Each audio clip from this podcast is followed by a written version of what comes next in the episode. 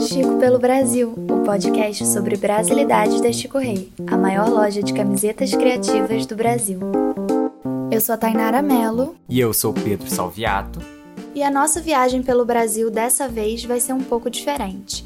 Vamos falar sobre o Rio Grande do Norte, que está na esquina do Brasil, carrega o título de maior produtor de sal do país e é, de acordo com a NASA, o segundo lugar com o ar mais puro do mundo.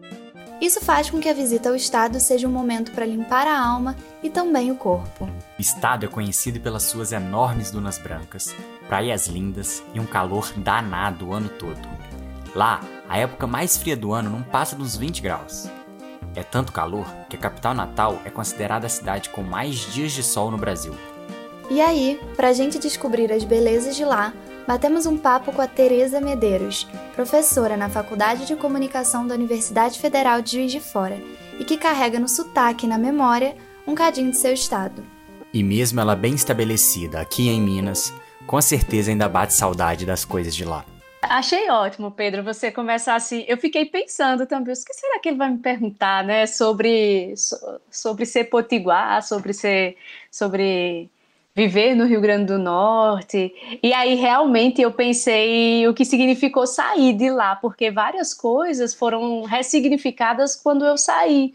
Né? Talvez tem coisas que elas pertencem tanto ao nosso dia a dia que a gente percebe a partir da falta. A praia foi um exemplo desse. Todo mundo, quando fala no Nordeste, até nos memes, né, fala logo, ah, lá tem muita praia. E até quando alguém me aborda, quando eu abro a boca e digo bom dia, aí já vai falando das praias. E, e eu morei praticamente a minha vida inteira numa cidade litorânea que, que é toda recortada assim pela, pelo mar, né? E, e, eu não, não atentava para o valor disso, o quanto eu era apaixonada por isso. Eu não percebia, mas depois que eu saí, e apesar de ter ido morar primeiro numa cidade também com praia, né? Eu vi, eu morei no Rio antes de morar em Juiz de Fora.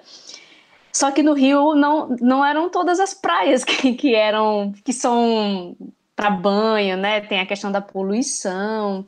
Então eu foi a primeira grande falta que eu senti de Natal especificamente foi porque lá se eu, se você estiver andando em qualquer praia que você parar, elas vão ser para banho, né? E, e isso realmente a praia e o vento, o, a brisa do litoral mesmo, assim, porque como não tem montanhas, né? Tudo brisa mesmo. Então, isso foi uma coisa que pesou muito quando, quando eu saí.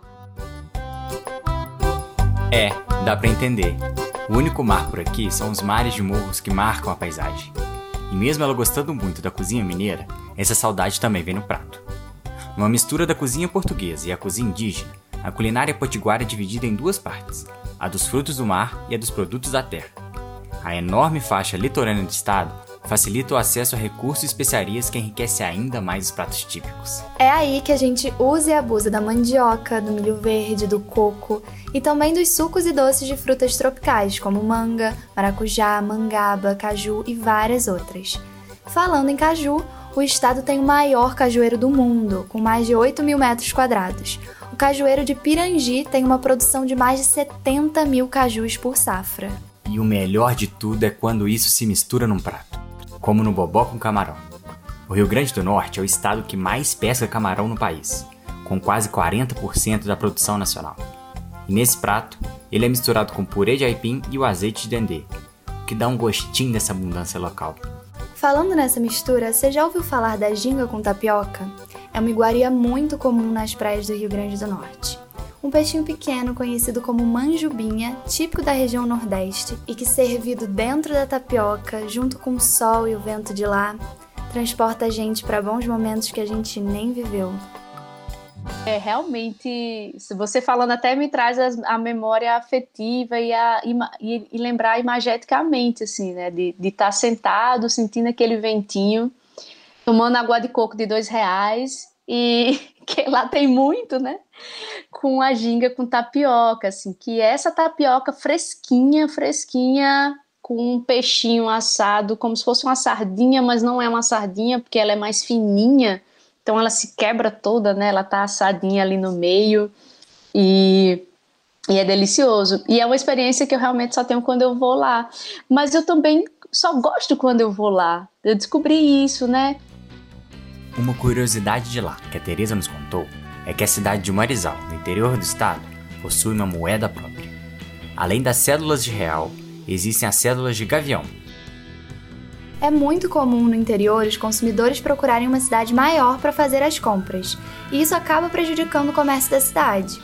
Como é da Gavião, nome dado em homenagem ao povoado que originou o município, o deslocamento de clientes para as cidades vizinhas foi reduzido. Então a minha infância foi lá, junto com os meus avós, brincar com os meus primos. A maioria dos meus tios mora lá, moram lá ainda hoje, então a gente sempre vai lá visitar. Né? E aí, quando eu cheguei lá, que eu fui no supermercado, eu recebi de brinde, né? Eu fiz uma compra e aí de brinde vinha uma nota. Eu fiz, o que é isso? Uma raspadinha. Aí eles falam: não, nosso dinheiro aqui, porque aí é para a circulação de dinheiro. E aí é curioso, né, Pedro? Porque depois eu fui olhar no site, eu botei no Google para poder saber que história é essa desse dinheiro ali. Né? E aí, na reportagem do CDL, falava que era para promover a circulação de bens e mercadorias ali na, na região mesmo, né? para as pessoas não terem que ir para outras cidades. Mas para os moradores também era por uma questão de segurança, porque cidade estava passando por muitos assaltos, tinha, o banco público tinha fechado, aí tinha o Banco do Brasil ainda lá, mas com pouca circulação de dinheiro, então as pessoas não conseguiam sacar muito dinheiro, porque não tinha muito dinheiro no banco já para evitar grandes assaltos, e tinha esse tal Gavião, que é o nome da, da cédula, né, que circulava por ali, eu achei isso interessantíssimo e valia como dinheiro, eu passei a colecionar. Enquanto eu estava lá, Parecia aquelas crianças que queriam álbum de figurinha. Eu queria as cédulas diferentes dos gaviões que eu encontrasse por lá. E aí era super interessante, assim. Ia no supermercado e trocava, e, era, e o dinheiro circulava.